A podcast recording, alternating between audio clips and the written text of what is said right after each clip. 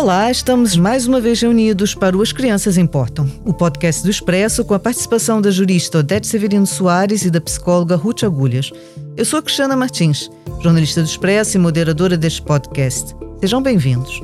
O tema de hoje é interessante e faz cada vez mais parte do nosso cotidiano. E ainda estamos a aprender a lidar com os limites deste tema. Do que, é que eu estou a falar? Estou a falar da privacidade das crianças na utilização das plataformas digitais. Estamos em pleno verão e, apesar das restrições da pandemia, este é sempre um tempo de férias e, portanto, de muitas fotografias e criação de memórias. Mas, de acordo com o artigo 16 da Convenção sobre os Direitos das Crianças, é necessário garantir a proteção da privacidade da vida privada das crianças. Este é um tema novo e há até já um comentário geral no número 25 do Comitê dos Direitos da Criança no Ambiente Digital. É um tema com que todos nós estamos a aprender a lidar. Estamos todos uh, a aprender em direto como lidar com essa questão e temos de nos adaptar a essas novas realidades. Portanto, o que é que nos guia aqui? É sobre isso que nós vamos conversar. Para nos ajudar a percorrer esses novos caminhos cheios de curvas, convidamos Tito de Moraes, fundador do projeto Miúdos Seguros na, na Net, é, Miúdos Seguros na .net, uma iniciativa familiar que desde 2003, portanto há quase duas décadas, muito nos tem ajudado e a várias famílias, as escolas e a comunidade a promover uma utilização ética, responsável e segura das tecnologias de informação e comunicação por crianças e jovens. Como representantes das gerações mais novas, como é tradição nesse podcast, teremos conosco o João Rego, um jovem açoriano, 17 anos, que nos fala de São Miguel e que é fundador da plataforma Grades Up, uma rede social educativa criada durante a pandemia e que permite aos alunos do sétimo aos décimo segundo anos, portanto que vão estão no sétimo ou até o décimo segundo ano, tirarem dúvidas entre si. Ele já nos vai dar mais detalhes desse projeto. Portanto, olá a todos, sejam bem-vindos. Este é o sétimo episódio Duas Crianças Importam. Odete, esta é uma temática que parece simples, parece até quase uma brincadeira, né? Fotografias com telemóveis, distribuição em redes sociais. Até pode parecer que as suas consequências não são graves, mas podem ser. Do que, que estamos a falar realmente quando falamos de privacidade infantil nas plataformas de comunicação? Devem ser as próprias crianças a estabelecer os limites do que pode ser divulgado? Olá a todos e a todas. Um, de facto, as crianças são uma categoria vulnerável uh, de utilizadores das plataformas digitais de comunicação, os chamados serviços online. Em alguns casos, a recolha e a utilização de dados uh, relativos a crianças podem constituir violações da privacidade e da, da proteção de dados e, uh, em outros casos, pode levar mesmo a resultados ilícitos, que vão de, de simples perturbações a desfechos mais graves, tais como o ciberassédio, a, a, a exploração sexual e outras formas de, de exploração. Uh, é um facto uh, incontornável. As crianças passam uma quantidade significativa de tempo utilizando serviços online, como sítios web, aplicações, serviços de, de jogo, eh, de jogo, uh, serviços de mensagens instantâneas através de, de, uma série de dispositivos, como telemóveis, tablets, computadores pessoais, bem como outros dispositivos uh, da chamada Internet das Coisas, em inglês Internet of Things, como os assistentes virtuais. Os serviços são utilizados por crianças para uma multiplicidade de objetivos, de propósitos, como, por exemplo, entretenimento, interação com os amigos, uh, familiares e terceiros, consumo de música e vídeos, procura de informação para, fins, uh, para vários fins, inclu incluindo tarefas escolares. Uh, todos estes serviços que eu mencionei e que, e que são, é um leque bastante vasto, um, recolhem e tratam dados pessoais, começando com os dados de contacto, dados de localização, imagens, dados de, de, de, de utilização, uh, dados sobre a interação com os serviços, etc. Ou seja, a realidade é que hoje as empresas tendem uh, a saber cada vez mais sobre os padrões de comportamento, uh, a condição, os hábitos, as preferências dos seus clientes ou potenciais clientes, incluindo crianças, um, e isso é, é, um dado que incontornável. Hoje, o grande desafio uh, uh, está em garantir o controle sobre a privacidade dos dados nesta nossa sociedade de informação, em especial dos dados das crianças, onde a crescente adoção da internet, das redes sociais e dos modelos de negócio digitais cria uma equação difícil de resolução. Por um lado, as pessoas sentem-se atraídas e partilham, uh, às vezes voluntariamente, outras vezes não, os dados da sua vida pessoal e frequentemente sem considerarem os, uh, os potenciais efeitos colaterais. Por outro, as empresas uh, armazenam cada vez mais informação sobre os seus clientes e geralmente com o objetivo de fornecer mais e melhores serviços ou como forma de monitorizar a própria informação. É esta tensão entre o direito à privacidade e a importância dos dados pessoais para as empresas que tende certamente a crescer, nomeadamente uh, com os produtos gerados pela constante inovação tecnológica, como os smartphones. Uh, em termos de enquadramento legal, uh, importa referir o Regulamento Europeu de, de, da Proteção de Dados, da, que refere que o tratamento dos dados pessoais no âmbito da sociedade de informação só é lícito se as crianças forem maiores de 16 anos. Caso a criança seja menor de 16 anos, esse tratamento só é lícito se, na medida em que o consentimento seja dado ou autorizado pelos titulares das responsabilidades parentais da criança, de acordo com a legislação de cada Estado-membro. Mas as crianças nunca podem ter uh, uma idade inferior a 13 anos, ou seja, há uma proibição geral de tratamento de dados de crianças no âmbito da sociedade de informação, caso estas tenham idade inferior a 13 anos. Através da, da legislação nacional, Portugal assegurou a execução deste regulamento na, ord na ordem jurídica interna uh, prevendo que uh, a, a, idade, uh, a idade mínima será, seria os, os 13 anos e vemos num relatório da, da, da, Comissão Europeia apresentado em junho de, de, de 2020 que temos uma proliferação nesta matéria ao nível dos Estados-membros que varia entre os 13 como Portugal e Dinamarca, e os 16 anos na Alemanha e Luxemburgo e Roménia. Esta situação cria uma certa insegurança jurídica ao nível das empresas que operam neste mercado global, o que no futuro, é, ao nível de, de, de, um, de uma, de uma reformulação deste regulamento, uh, julgo que essa situação terá que ser resolvida em termos de harmonização, apesar de eu achar ser, apesar de achar que é um bocado difícil, mas acho que terá que ser resolvida porque cria uma insegurança jurídica ao nível da, da atuação das próprias empresas. Tito, eh, em primeiro lugar, muito obrigada por ter vindo conversar conosco aqui. Eh, não está aqui conosco no Estúdio do Expresso, devo dizer aos ouvintes, está a participar por Zoom. Eh, de qualquer maneira, tendo em conta essas tensões, esses desafios, essas fragilidades que a Odete aqui já nos chamou a atenção, as várias idades referidas, os vários limites, isso tudo na nossa cabeça faz uma grande confusão, devo dizer.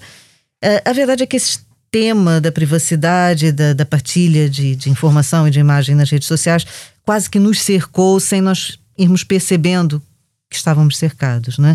Como é que nós podemos, então, proteger as crianças do risco de estarem online, de terem a sua, a sua imagem partilhada, muitas vezes sem que elas próprias eh, saibam ou queiram estar nesses suportes, não é? E já agora queria pedir que nos explicasse em detalhe também o que, que é exatamente o projeto Miúdos Seguros na NET. Eu queria começar por agradecer o convite para estar aqui assim a falar uh, convosco sobre uh, um tema que pessoalmente me, me, interessa muito e sobre o qual tenho trabalhado praticamente desde o início do projeto Miúdos Seguros na NET, em, em 2003, Portanto, já lá vão uh, eh, 18 anos. Mas as questões que se relacionam com a proteção de dados e a privacidade das crianças e dos jovens online começaram a colocar-se de facto com muita uh, acuidade, uh, sobretudo a partir do surgimento uh, do fenómeno das redes sociais e depois também, ou simultaneamente, do surgimento dos dispositivos móveis, como os tablets, os smartphones e, e por aí fora. O que uh, Odete referiu, de facto, referiu a questão da, da, regulamentação. E a regulamentação é, digamos, só um, um, dos pilares sobre os quais nós podemos assentar a proteção da, da privacidade das crianças e dos jovens online. tudo quanto diz respeito à segurança online das crianças e dos jovens a minha perspectiva é que uh, nós devemos encarar como uh, uma cadeira de, de quatro pernas. Aqui, uh, cada uma das pernas corresponde a um diferente tipo de, de abordagem. Uh, se essa cadeira só tiver três pernas, já não, não, se equilibra, se tiver duas, não, se, não vai mesmo aguentar-se, e se tiver uma, alguém se vai magoar. Então, o que é que correspondem, digamos, essas quatro tipos de abordagens diferentes. Uma delas corresponde exatamente à abordagem regulamentar, e eu depois já irei detalhar alguns aspectos interessantes a este nível, mas as outras têm a ver com a abordagem educacional, ou seja, nós temos que trabalhar estas temáticas praticamente a partir do primeiro ciclo, porque os miúdos, apesar de só estarem autorizados a usar estas ferramentas legalmente a partir dos 13 anos de idade, todos nós sabemos que eles o fazem a partir de idades muito mais uh, precoces, muitas vezes uh, tendo já até os seus próprios dispositivos e tendo a ajuda dos pais, até muitas vezes, para a criação de, de contas onde mentem uh, na idade para poderem usar estas ferramentas. Portanto, a questão da, da educação, da integração desta temática da proteção e da privacidade uh, no currículo escolar é uh, essencial. Depois, outro, uh, outra abordagem tem a ver com a abordagem parental, ou seja, a educação não pode ser feita só ao nível das próprias crianças, tem que ser também, tem que passar também pelos pais. E tem que passar pelos pais porque muitas vezes nós vemos são os próprios pais a violarem a privacidade dos filhos de várias formas. Uma publicando imagens e informação e dados pessoais sobre os seus filhos sem o seu consentimento. E vemos isso nas redes sociais. agora, na altura deste, do, do, verão, vamos ver montes de fotografias das férias em que as crianças são fotografadas e são colocadas no, no Facebook e, e noutras redes sociais. vamos ver também depois quando o, o, no regresso às aulas, as fotografias do primeiro dia de aulas uh, de, de, inúmeras crianças à porta da escola uh, e por aí fora, e, e vemos também que uh, os miúdos começam a ter uma pegada digital ainda antes de nascerem, porque através de, da publicação nas redes sociais de ecografias e, de, outro, de, outro, de outros elementos, na realidade os pais começam a criar a pegada digital dos filhos antes deles nascerem e, eles não têm, as crianças não têm poder nenhum sobre essa pegada digital que está a ser criada deles, não é? E sobre a qual eles não têm controle para poder eliminar quando já. E, e, nesse âmbito, por exemplo, fazendo depois agora aqui a ponto para a parte regulamentar, temos visto já que há casos já eh, de crianças que, atingindo a maioridade, processam os pais por violação da privacidade, eh, por utilização de, e publicação de imagens eh, sem, sem o seu consentimento enquanto eles eram menores. E por fim, normalmente aquela que é a última, mas que normalmente é, é aquilo que os pais mais procuram é que tecnologias é que eu posso procurar para proteger a privacidade dos meus filhos, quando muitas vezes são os próprios violar essa uh, privacidade. Não, desculpe, eu ia apenas querer concretizar aqui um aspecto, pensando nos uhum. ouvintes. Uhum. Essa questão de, dos, dos jovens que chegam aos 18 anos e processam os pais, já aconteceu em Portugal isso? Eu não tenho conhecimento de nenhum caso em, em Portugal. Eu em Portugal tenho conhecimento, e há mais do que um caso, por exemplo, de um juiz uh, que proíbe os pais de publicarem fotografias dos filhos na, nas redes uh, sociais, num processo de regulamentação de poderes uh, parentais. Mas por, por, por, queixa da, da própria criança ou jovem? não, curiosamente não. esse surge como, digamos, uma medida de precaução da parte do, do juiz, antevendo que na disputa possa haver pais, que é uma situação que acontece muitas vezes, que é uh, pais que estão em processo de divórcio uh, e o pai e a mãe têm perspectivas diferentes relativamente à utilização das redes sociais pelos filhos. Isso pode potenciar a geração de uh, conflitos e, no sentido de prevenir o surgimento desses conflitos, há uma decisão, tenho ideia, ou do Tribunal do Porto ou de Évora, não tenho a certeza, uh, que define, uh, que proíbe os pais de publicarem fotografias da filha nas redes sociais. Pois, aqui as minhas colegas estão a fazer sinal, parece que nós já lá vamos explicar um bocadinho melhor isso. Já agora, o Tito, antes de, de, de passar para, para a Ruth, queria só pedir que nos explicasse um bocadinho mais em detalhe o que é, que é o projeto dos miúdos seguros na net, para os uhum. nossos ouvintes perceberem. Uh, o projeto Miúdos Seguros na Net, eu trabalhei num operador de serviço de internet entre 1999 e 2013 e fui confrontado com muitas situações uh, de, uh, negativas por parte do, dos utilizadores. E como o serviço de apoio ao cliente reportava a mim, eu tinha conhecimento quase em primeira mão desse tipo de, de situações. Era uma empresa que era focada em fornecimento de serviços para outras empresas, serviços na área da, da segurança, uh, e uh, nesse âmbito a minha responsabilidade era comunicar os serviços ao mercado. Digamos, surge aí o meu interesse pelas questões da, da segurança. depois, por outro lado, também tinha na altura, os meus filhos eram pequenos, uh, e era confrontado a miúdo com situações uh, relacionadas com a utilização responsável e segura por parte dos meus filhos.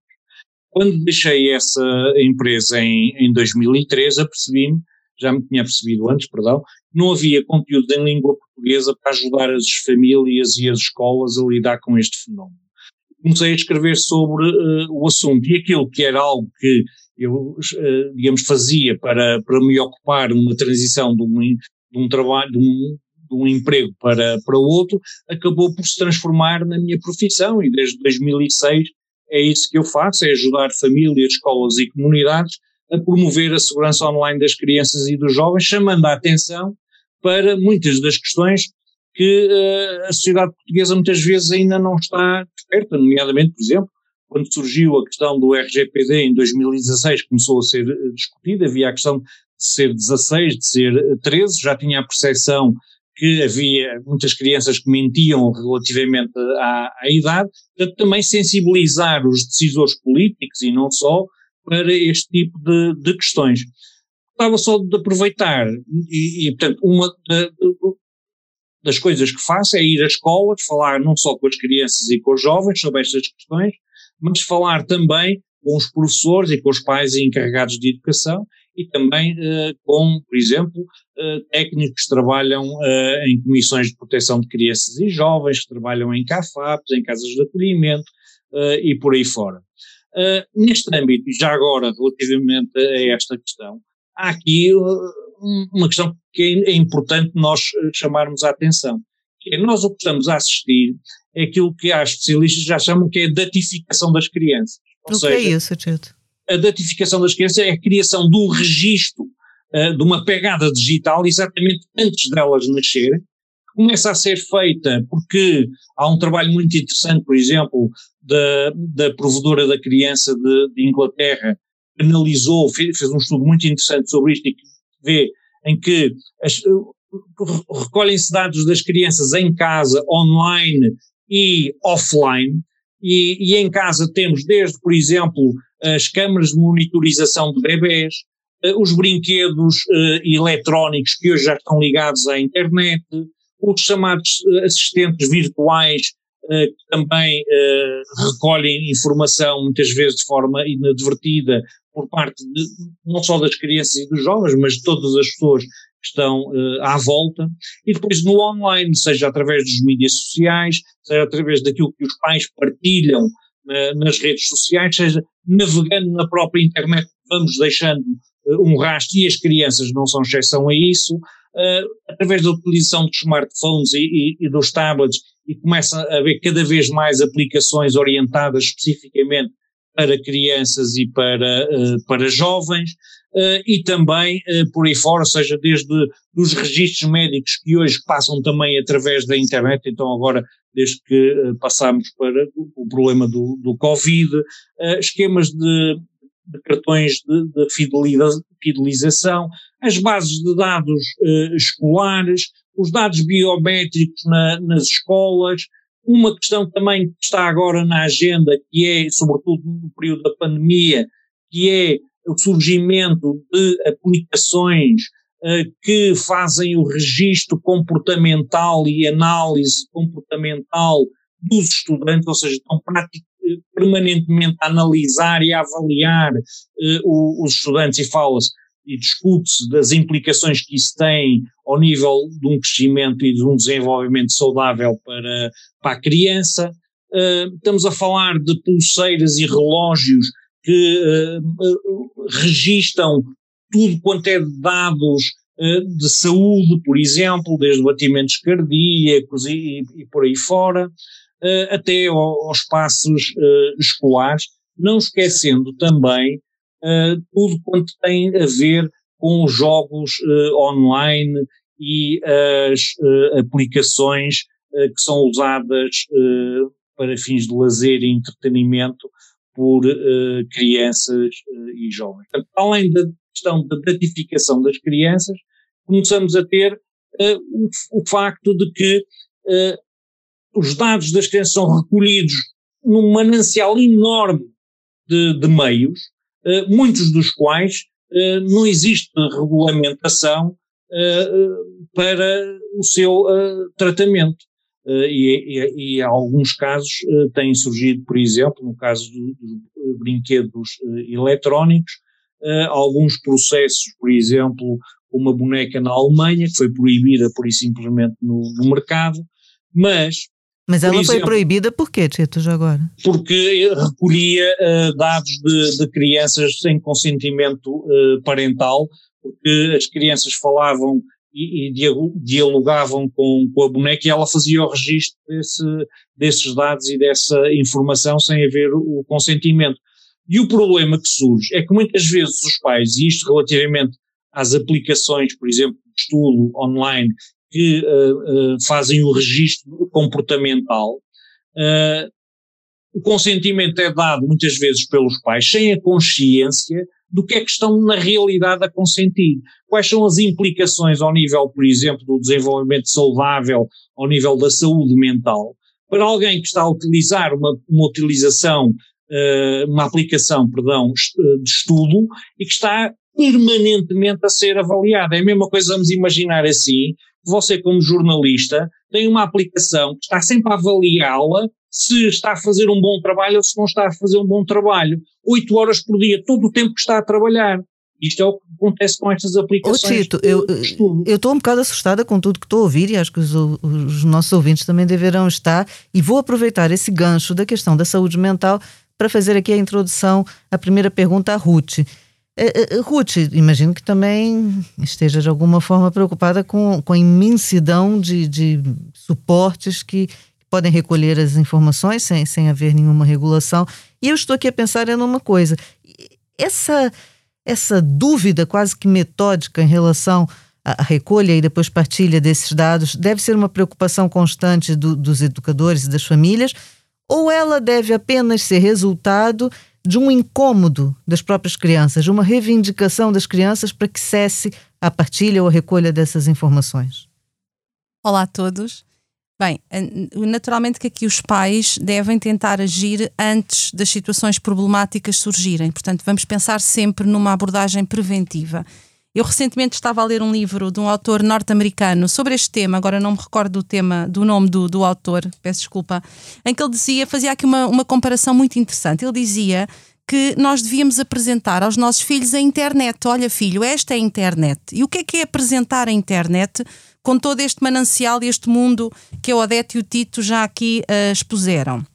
De facto, quando as crianças são mais pequenas, nós levamos-las aos parques, aos museus, à praia, à rua e vamos-lhe ensinando não só regras de convivência, regras de etiqueta também, como se comportar com os outros, como respeitar a sua vez, como não magoar o outro, como precisar de ajuda a quem a pode pedir, alertamos para os vários perigos e definimos também e ensinamos regras de segurança às crianças, como atravessar a rua na passadeira ou como aprender a descodificar um semáforo. Depois as crianças naturalmente entram na escola, crescem, o seu mundo social alarga-se, ficam mais autónomas e é óbvio que a, supervisão parental vai ter que ser ajustada, reajustada à medida que a criança vai crescendo, vai tendo outra maturidade e é suposto que a criança vai tendo, vá tendo aqui uma progressiva autonomia. Ora, da mesma maneira, sugeria este autor, que nós apresentamos este mundo físico à criança e a ensinamos e lhe, lhe mostramos como é que se deve comportar em segurança nele, devemos fazer também o mesmo com o mundo virtual e com o mundo da internet, que, como sabemos, é descoberto cada vez mais cedo. É muito fácil nós vermos crianças de um ano e meio, dois anos, três anos agarrados ao tablet e ao telemóvel dos pais, dos irmãos mais velhos.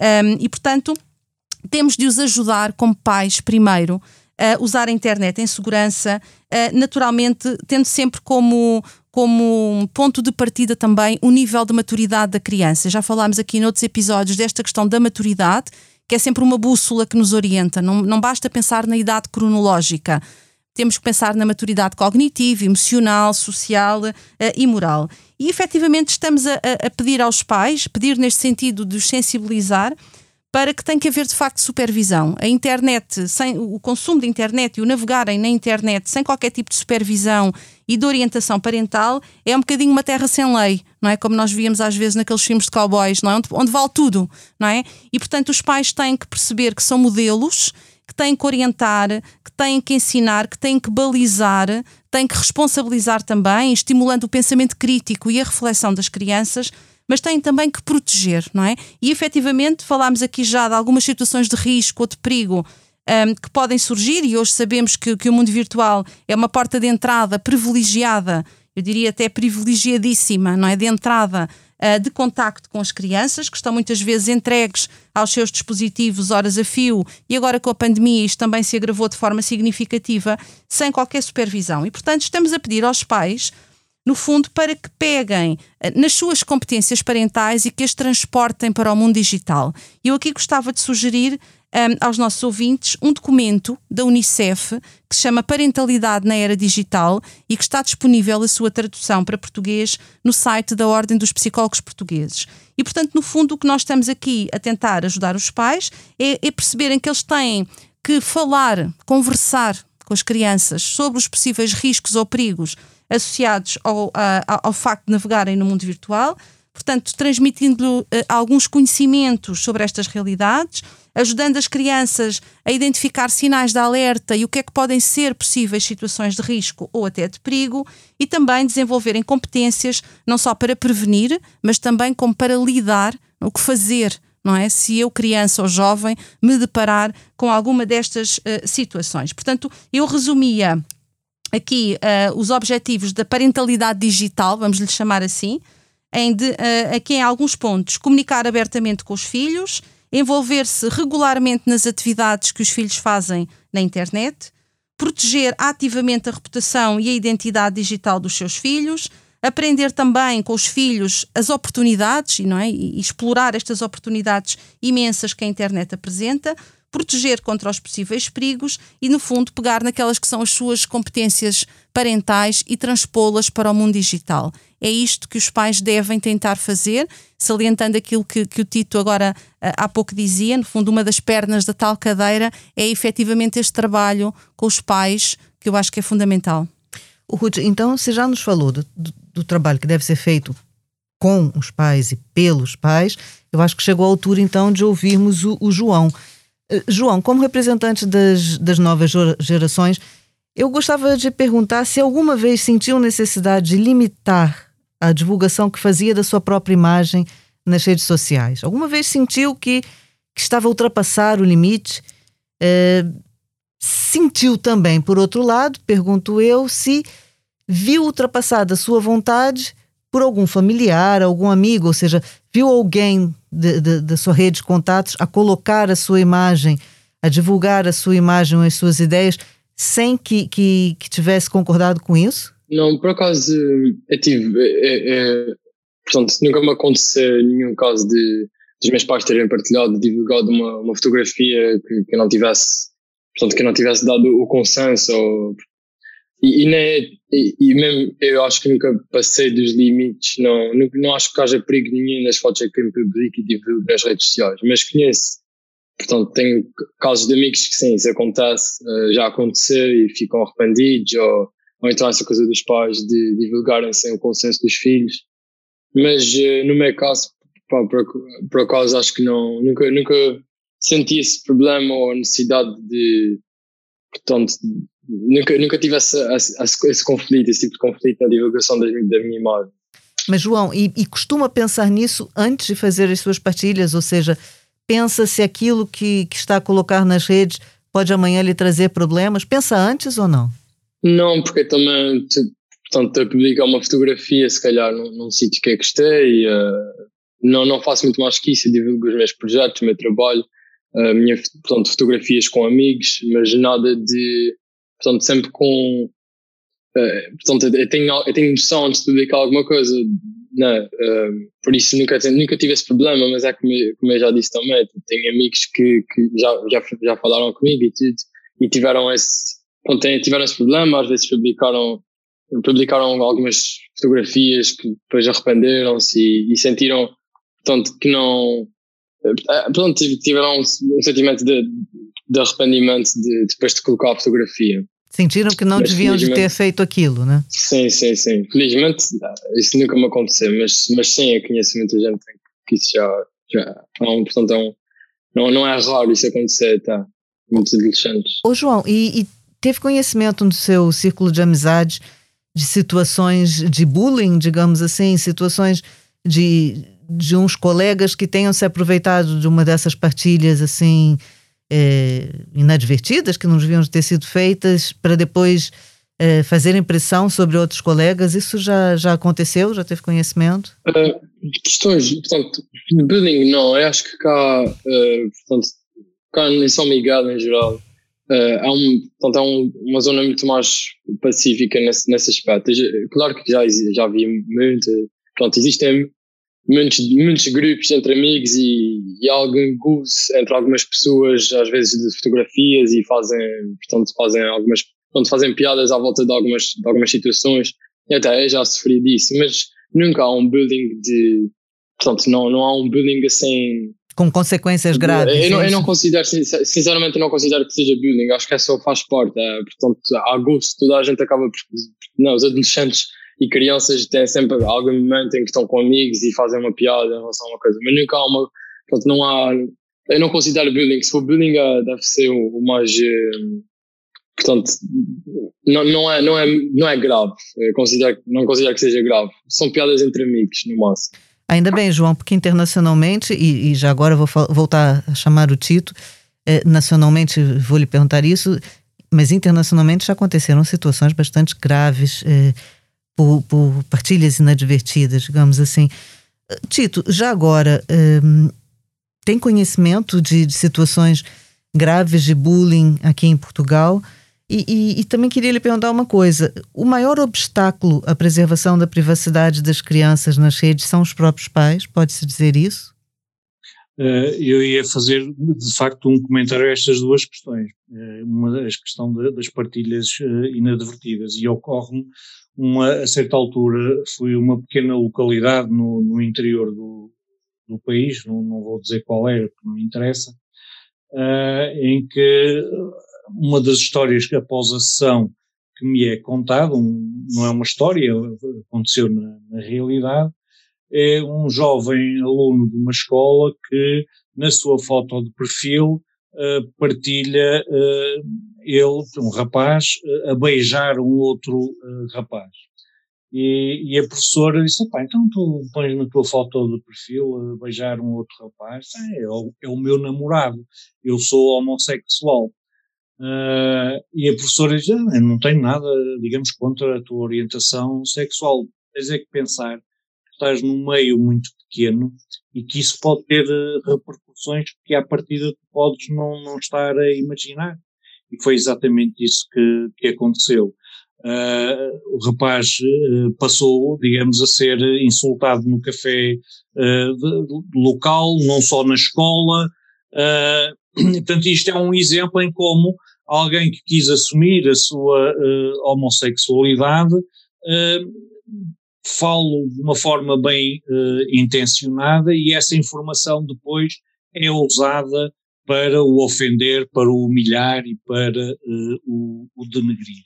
E infelizmente este tipo de situações acontece com mais regularidade do que nós uh, gostaríamos que, que acontecesse, uh, porque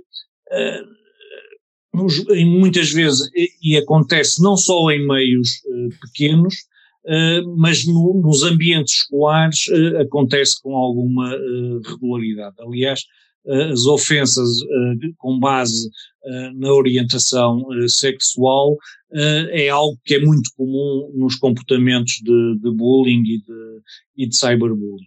Relativamente a situações limite, temos situações que nos são reportadas de uh, automutilação e que podem ir desde jovens que se cortam até jovens que, uh, por exemplo, uh, vão tirando bocadinhos ao, ao, cabelo do couro cabeludo e que acabam por ficar muitas vezes com, com peladas por, por, por o estarem a fazer de uma forma regular. Não tenho conhecimento, há um caso uh, no norte do país que não se chegou bem a apurar se terá sido em resultado de comportamentos de bullying, crê-se que sim, que é o jovem Leandro, uh, tem ideia em Mirandela, uh, que se, alegadamente se suicida uh, na sequência de humilhações que sofreu no, no âmbito do, do bullying. Uh, mas internacionalmente são mais do que muitos, infelizmente, os casos. Nós Uh, eu, juntamente com o Luís Fernandes e com a Sónia Seixas, organizamos uma coisa em outubro que é a Global Stop Cyberbullying Telesummit, e esse é um dos temas que normalmente abordamos. E na última edição tivemos uma mãe francesa cuja filha de 13 anos se suicidou em resultado de comportamentos de bullying, e sobre o qual depois escreveu um livro, o livro chama-se Marion, Uh, era o que é o nome da, da filha. Uh, na edição de 2019 tivemos também uh, duas mães canadianas também cujas filhas se suicidaram na sequência também de comportamentos de, de bullying e de cyberbullying, mas normalmente esses casos estão associados também a situações depressivas são acentuadas depois com uh, os comportamentos de bullying e de cyberbullying. Relativamente à questão dos pais pois, era que eu ia o principal uh, obstáculo, eu estava a ouvir uh, o, o, comentário da Ruth, já agora um beijinho para ela e para, para a Odete, não tive a oportunidade também de as cumprimentar no início, e um abraço também para o João de facto. Ô Tito, sinto... Tito, desculpe lá, agora eu estou com, com ciúmes, porque tá, cumprimentou a todos e a mim. O que é que os ouvintes vão pensar? Desculpe lá, não é? Já eu agora também quero um beijinho, mas pronto, um adiante. beijinho para si também. obrigada, si obrigada.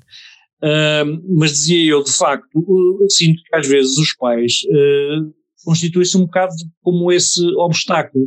E eu ouvia uh, a Ruth e, e, e senti que Uh, temos não é só os pais falarem com os filhos, ou seja, os pais para poderem falar de facto com os filhos, sabendo daquilo que estão a falar, têm que informar-se primeiro, têm que tornar-se literados uh, digitais.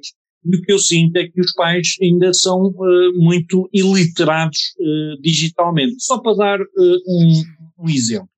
Se eu vou comprar para ter lá em casa uma câmara de monitorização para o meu bebê, para eu poder estar sossegado na sala e ele estar lá em cima no, no quarto. E, e, e, ter acesso não só ao som, mas também ao vídeo, é bom saber que normalmente essas câmaras vêm com passwords por defeito. E eu, eu devo mudar essa password, porque já são mais do que muitos os casos em que há intrusões a partir da internet nesse tipo de sistemas, porque esses sistemas estão ligados à internet já há casos de pessoas que fazem uh, acesso indevido ao sistema e começam a falar com, com as crianças, por exemplo, uh, e assustando-as. Uh, há, há, casos conhecidos disso, que até os próprios pais se assustam e quando chegam ao quarto se apercebem que há alguém na internet que está a falar com os filhos, não é? Portanto, é importante nós termos esse conhecimento. a mesma coisa se eu decidir oferecer um, um brinquedo eh, eletrónico que se liga à internet por, eh, pelo Natal, pelo aniversário e, e por aí fora, uh, ver se de facto esse uh, brinquedo se liga à internet, como é que ele se liga à internet, se tem alguma interface de, de controlo uh, ou não. Portanto, o primeiro passo, acho eu, é antes de nós falarmos com os nossos filhos sobre coisas que não dominamos, por exemplo, então no que toca aos videojogos, os pais não percebem patavina, não é? Porquê? Porque a maior parte deles não joga também. Uh, é importante nós sabermos daquilo que estamos a falar, senão não temos autoridade nenhuma, não temos credibilidade nenhuma, porque eles rapidamente uh, se apercebem de que os pais não sabem do que é que estão uh, a falar, estão a falar em função daquilo que ouvem na comunicação social e por aí fora. É, são, são alertas importantes. Oh, Ruth, eu estou aqui a pensar ainda numa outra coisa. O Tito já nos chamou a atenção para inúmeras situações, mas eu estou a me lembrar ainda de uma outra. Situações, por exemplo, como o do TikTok, não é? Um vídeo que é muito, é, muito apetecível e que as crianças gostam muito, uma aplicação de vídeo. É, eu me pergunto se, se não será difícil explicar às crianças os riscos que estão em causa. Quer dizer, uma criança fica tão contente por partilhar a sua pequena coreografia no TikTok, mas isso também pode ser arriscado. Como é que, do ponto de vista da saúde mental, se aborda com uma criança o perigo de algo que a faz feliz? Reforçando exatamente aquilo que o Tito acabou de dizer, de facto, a maior parte, não sei se é a maior parte, mas muitos pais, e eles próprios dizem, são info-excluídos e eles dizem isto desta forma. Portanto, não há uma boa literacia digital e efetivamente eu não posso nunca conversar com uma criança, estabelecer aqui uma ponte de comunicação aberta sobre todas estas questões, se eu, mãe ou pai, não souber do que é que estamos aqui a falar e das potencialidades uh, e dos riscos que muitas vezes são inimagináveis associados a todas estas questões. E pegando até na questão dos jogos, é fundamental que os pais, por mais que odeiem, por exemplo, o Fortnite ou outros Roblox, etc., que os miúdos são, são uh, apaixonados por esse tipo de jogos, que os possamos também jogar, entrar naquele mundo para conhecer, não é? para podermos de facto perceber muitas vezes a extensão das questões que estão associadas e que passam ao lado de, de muitos pais. E também temos os outros pais que delegam tudo nos chamados filtros parentais, não é? E eu agora meti um filtro porque fui à net e achei que aquele filtro era adequado e agora não tenho que supervisionar, não tenho que estar preocupado e, portanto, acaba por haver aqui também alguma negligência. Eu costumo dizer aos pais: o filtro melhor do mundo, não é? Por melhor que seja, nunca pode se substituir à presença, à atenção um, e à supervisão parental.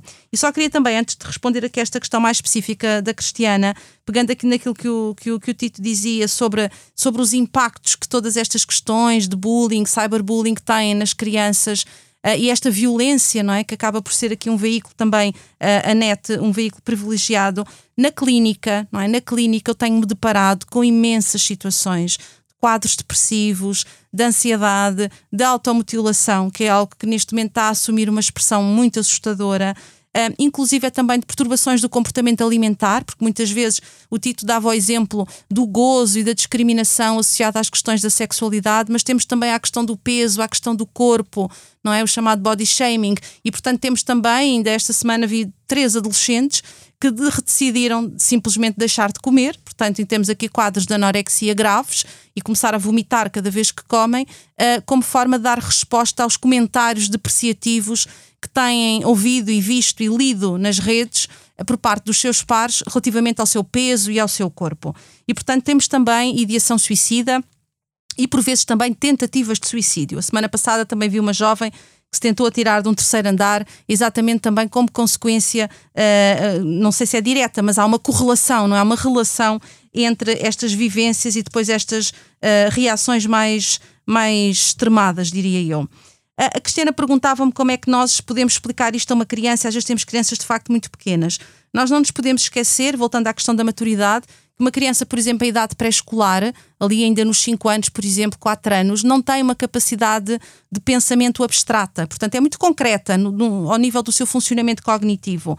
E esta ideia que nós, adultos e os adolescentes também já conseguem perceber, uma vez na internet, para sempre na internet, a pegada, a pegada digital vai ficando lá. É mesmo que eu faça uma publicação e apague, já não tenho controle sobre essa mesma publicação.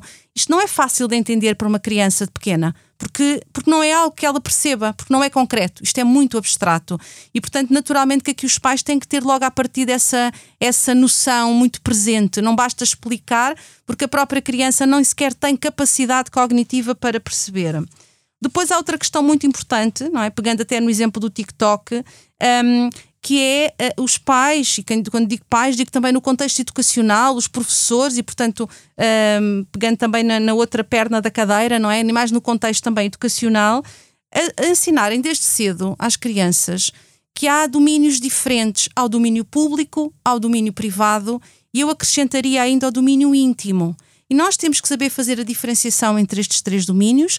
E quando pensamos em publicar alguma coisa, e eu costumo dizer aos miúdos, pensem duas, três, quatro, cinco, seis, sete vezes, como quem diz, vamos lá pensar bem, a que domínio é que esta publicação poderá pertencer?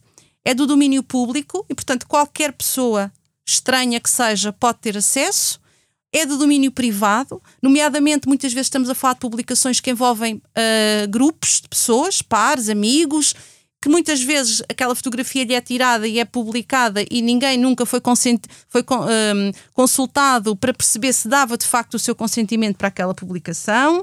É privado porque está a expor um contexto, por exemplo, do quarto desta criança ou jovem, porque está a expor uma determinada realidade ou vivência, ou estamos já num domínio íntimo, não é? Temos fotografias, por exemplo, com os chamados nudes, não é? Parcialmente nus, ou temos crianças e jovens, mais pré-adolescentes e adolescentes, que me dizem não há problema nenhum em mandar um nude se eu desfocar a cara ou cortar a cara e, portanto, na prática ninguém vai saber quem eu sou. Mas temos muitas vezes depois estas situações que se perdem completamente o controle, às vezes esquecem-se que mesmo assim podem vir a ser identificadas. Lembro-me de uma adolescente que tinha uma determinada tatuagem e portanto, mesmo sem mostrar a cara, a tatuagem na barriga foi o suficiente para que na escola ninguém tivesse dúvidas de quem é que era aquela rapariga no, naquele nude e, portanto, ajudar-me-los a pensar sempre nesta perspectiva de que domínio é que eu estou a falar. E os vídeos do TikTok podem ser uma simples coreografia, mas às vezes acontece, e tenho visto alguns vídeos assim, em que as crianças fazem o seu vídeo TikTok em casa e depois lá atrás vê-se alguém a passar. Ou na parte de trás está uma porta aberta e consegue-se perceber. Ou seja, estão no fundo a expor a intimidade da vida privada e da vida íntima daquela família. E depois essa coreografia, o que é que têm vestido? Uh, em que sítio é que estão? Que gestos é que fazem? Nós estamos a falar às vezes de crianças que fazem danças, não é? Um, que são muito inocentes, porque são, de crianças pequenas, mas que podem ter uma conotação sexual. Aquelas danças em que eles abanam o rabo, em que eles e fazem questões de uh, dançar o twerk, etc., que eles gostam muito de fazer isso. Eles não têm noção, muitas vezes, de que alguém pode pegar naquela imagem e naquele movimento e distorcê-lo e dar-lhe uma, uma conotação completamente diferente, e aquela mesma imagem pode ser perfeitamente excitante do ponto de vista sexual para alguém. E às vezes os pais ficam muito chocados quando se pensa nisto, mas isto é a realidade. Oh, Ruth, é a realidade, é muito importante chamar a atenção para isso. João, uh, vou lhe perguntar uma coisa, então. Uh, aparentemente a sua experiência tem sido, e ainda bem, positiva, não é? As suas partilhas têm sido até agora partilhas benéficas. Mas depois de ouvir tudo o que nós falamos aqui, ouvir todos os riscos para que os especialistas chamaram aqui a atenção, é, acha que vai mudar o seu comportamento, vai pensar uma, duas, três, quatro, cinco, seis vezes antes de partilhar alguma coisa, ou não? Ou vai continuar a agir por intuição? É como eu disse, no meu caso eu não sinto a necessidade de, portanto, de pensar mais do que eu já penso, porque a publicação de uma mera fotografia no, portanto, num sítio, numa paisagem bonita, ou porque estou com uma roupa bonita, ou, não, não, não vejo problema nenhum nisso, mas eu percebo completamente o, o que é que, do, do que estavam a falar, portanto, dos perigos associados. E realmente há muita gente, uh, mesmo essa questão dos nudes e tudo, é uma, portanto, é uma questão muito perigosa, uma questão delicada. E os TikToks e tudo mais. Mas, uh, como eu disse, acho que cá em São Miguel, uh, cá em São Miguel e talvez nos Açores em geral, a situação é, é muito mais calma em geral, entre adolescentes. Portanto, parece que, que, que é um é um grupo mais unido. Claro que existem algumas controvérsias e tudo, mas, mas não como talvez em Portugal continental e, e fora de Portugal. Mas, eh, portanto, eh, no meu caso, é, é isso. Eu não, portanto, não, não acho que seja preciso repensar mais do que eu já penso quando publico, porque não, não, não, não acho que haja um perigo no, no que eu ando a partilhar. Há, há como eu disse, meus projetos pessoais, de, portanto, projetos pessoais, eh, portanto, trabalho, meu trabalho, e fotografias, que, que, que portanto, que, que gosto. Mas, mas sim, o que disseram, claro, é, tem, tem toda a razão, é verdade e, e é uma realidade. Calhar pensa que não vai pensar, mas vai pensar, o João. Odete, eu queria fazer só duas últimas questões.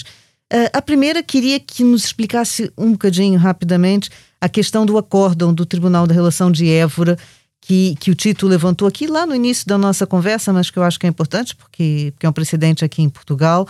E para finalizar, eu queria uh, lhe pedir assim um raciocínio, um pensamento sobre se em conclusão de tudo que nós estamos aqui a falar, nós estamos sempre a falar numa questão de direitos humanos, no fundo. Eu acho que é esta questão do uh, falar do acórdão do Tribunal de Évora é importante aqui para a nossa, para a nossa discussão e para, nosso, para este tema. De facto, eu gostava de referir uh, que nós ainda não falamos, que é uh, o fenómeno chamado sharing, que é a combinação dos dois vocábulos da língua inglesa, que é o sharing, o partilha, e o parenting, que é a parentalidade, que uh, significa que uh, os, é um ato em que os, uh, os pais, os progenitores, partilham as fotografias e outras informações sobre os filhos menores na, nas redes sociais, muito embora muitas vezes com boas intenções e muitas vezes sem perceber as consequências, às vezes muito negativas de, dessa partilha. Relativamente a um, esse, o, o sharing desencadeia um, um conflito de, de, direitos de personalidade e, e neste, neste âmbito pergunta-se qual deles há de prevalecer, o direito da, da, da, criança à imagem e à reserva sobre a intimidade da vida privada ou o direito do progenitor à liberdade de expressão e informação. E sobre esta colisão de direitos existem uh, precedentes do, do, Tribunal Constitucional Português e do Tribunal Europeu dos Direitos Humanos que sobrevalorizam a vida privada do sujeito em detrimento da liberdade de expressão. E, e mais, uh, e agora entrando em concreto uh, no acórdão do Tribunal da Relação de Évora, este é, é, um acórdão pioneiro nesta, nesta, nesta matéria, de 2015, e posicionou-se forma favorável à proteção da imagem, privacidade e segurança da criança, acima do desejo de qualquer progenitor partilhar nas redes sociais uh, as imagens, os dados e outras informações pessoais que permitam a identificação da criança. A decisão que foi preferida diz respeito a uma criança de dois anos, que era a filha, uh, no âmbito de um processo de regulação de, do exercício de responsabilidades parentais. Uh, eu acho que é importante referir o que o acórdão menciona, porque de facto é, é pioneiro e isto uh, depois teve, em termos de jurisprudência, teve um impacto ao nível da, da, do ordenamento jurídico interno. E refere que, na realidade, estou a citar o acórdão, na realidade os filhos não são coisas, objetos pertencentes aos pais, de que estes podem dispor a seu belo prazer. São pessoas e, consequentemente, titulares de direitos. Se por um lado os pais devem proteger os filhos, por outro têm o dever de garantir e respeitar os seus direitos. É isso que constitui o núcleo dos poderes e deveres inerentes às responsabilidades parentais e estas devem ser sempre norteadas no, no superior interesse da criança. Portanto, eu uh, considero este acórdão pioneiro e uh, importantíssimo e, e, e, uh, e, achei que devia fazer esta, esta citação. Um, em relação, em termos de, de direitos humanos, de facto, isto, uh, sim, é, é, é, mesmo uma questão uh, de direitos humanos e o próprio Comitê dos Direitos da Criança reconheceu que a rápida evolução do mundo digital pode afetar de maneira negativa ou positiva os direitos da, da, das crianças e adotou o, o, novo comentário geral, o número 25, em março deste ano, e, uh, e por isso é, teve a intenção esta necessidade de que esta realidade estava uh, ainda uh, um bocadinho uh, fora do, de, de, em termos de, de, legislação e ordenamento jurídico, se bem que isto vai impor um desafio enorme aos Estados-membros, aos Estados-partes da Convenção, de como implementar este novo comentário, mas há bons exemplos, como o Parlamento alemão aprovou no mês de março uma lei sobre a reforma da proteção de crianças e jovens no ambiente digital, tornando-se o primeiro país a incorporar as orientações deste comentário geral. E há outros exemplos, e a, União, e a própria União Europeia também tem, tem dado alguns passos, às vezes tímidos, mas têm, importantes, e, uh, e eu uh, tenho alguma esperança no futuro de que uh, em termos de atuação e de, de, medidas, que por parte da União Europeia consigamos ter uma, uma legislação mais robusta e, e que tenha interesse, o superior interesse da criança. Portanto, um caminho que está a se fazer, temos que acelerar, não podemos ser impulsivos quando em causa estão os direitos da privacidade das crianças e, sobretudo, quando os nossos comportamentos podem colocar em risco a segurança das nossas crianças. Temos de ser pedagógicos e reflexivos. Não podemos nos esquecer, como a própria Odete já escreveu num artigo de opinião Expresso, que embora na internet os dispositivos utilizados para aceder a ela e os serviços hoje disponíveis não tenham sido criados especificamente para as crianças, a investigação mostra que estas estão cada vez a, a utilizar mais de forma maciça uh, este meio. Uma em cada três crianças, uma em cada três utilizadores da internet, uh, à escala global, já é uma criança, ou seja, 71% dos conectados em todo o mundo são jovens entre os 15 e os 24 anos, em comparação com 48% da população total. Estes são dados da Unicef de 2017. Portanto, como estamos a ver, temos que ter realmente atenção, porque estamos todos envolvidos e temos todos de ser responsáveis pelo comportamento que temos nessas redes sociais, porque podem ter eh, consequências graves esses nossos atos. Saímos daqui, no entanto, mais esclarecidos e, portanto, atentos. É isso que interessa. Antes de nos despedirmos, como é nossa tradição, vamos fazer as nossas sugestões para a próxima quinzena. Trago-vos aqui algo muitíssimo especial: o livro The Family of Men, que foi um trabalho exemplar que nos revela fotografias intemporais da humanidade a se fazer família. Uma descoberta que aconselho e que acho não perder. Odete, qual a sua sugestão? A minha sugestão vai para um livro agora uh, que eu li uh, recentemente e, uh, e ouvi, que se chama O Menino Colecionava Palavras, de Peter Hamilton Reynolds e uh, uh, descreve o protagonista da história. é um menino chamado Jaime que colecionava palavras e que vai descobrindo a magia das palavras à sua volta. É um livro que celebra o momento em que, que encontramos as nossas próprias palavras e o impacto que elas podem ter quando as partilhamos com o resto do mundo. Esta história foi escolhida pelo casal Obama para uma sessão de leitura online no ano passado, quando as escolas estavam encerradas devido à pandemia e já foi visto na plata nas plataformas Facebook, Instagram uh, e YouTube 10 milhões de vezes. Portanto, eu aconselho, já vi, já li e gostei imenso. Obrigada, Odete. Ruth, qual é a sua sugestão dessa vez? Hoje trago uma atividade. Ainda bem. E porque as crianças mais novas, especialmente mais novas, um, aprendem melhor a fazer e a experimentar do que só ouvir, vamos lhe dar aqui um papel mais ativo. Desafio os pais, os professores a criarem um sistema, por exemplo, de cartões, pensando um bocadinho num semáforo. O que é que é um cartão verde, amarelo e vermelho?